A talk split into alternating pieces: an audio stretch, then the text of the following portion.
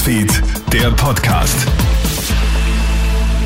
Schönen guten Morgen, Clemens Draxler im Studio. Du hörst ja unseren Krone-Hit Nachrichten-Podcast. Vielen Dank fürs Einschalten.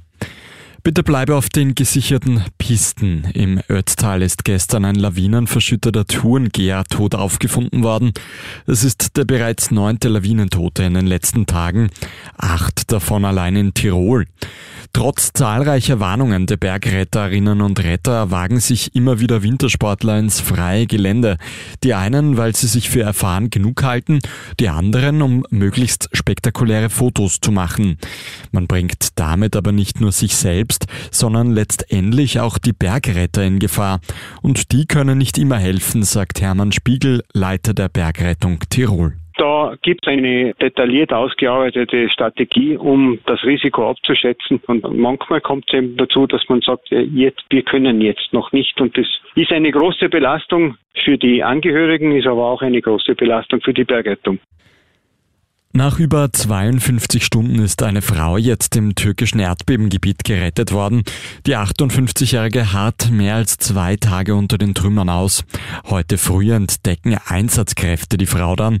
Die Retterinnen und Retter hoffen auf weitere Wunder wie diese.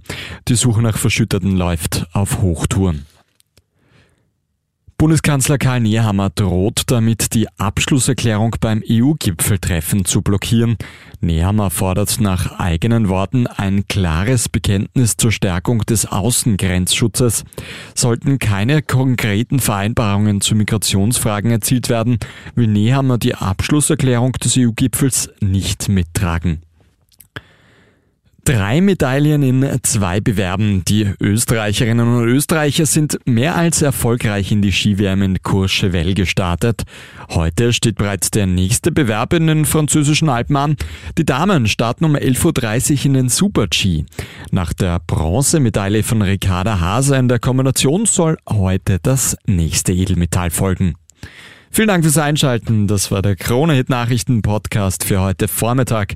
Ein weiteres Update hat mein Kollege Matthias Klammer am Nachmittag. Krone-Hit Newsfeed, der Podcast.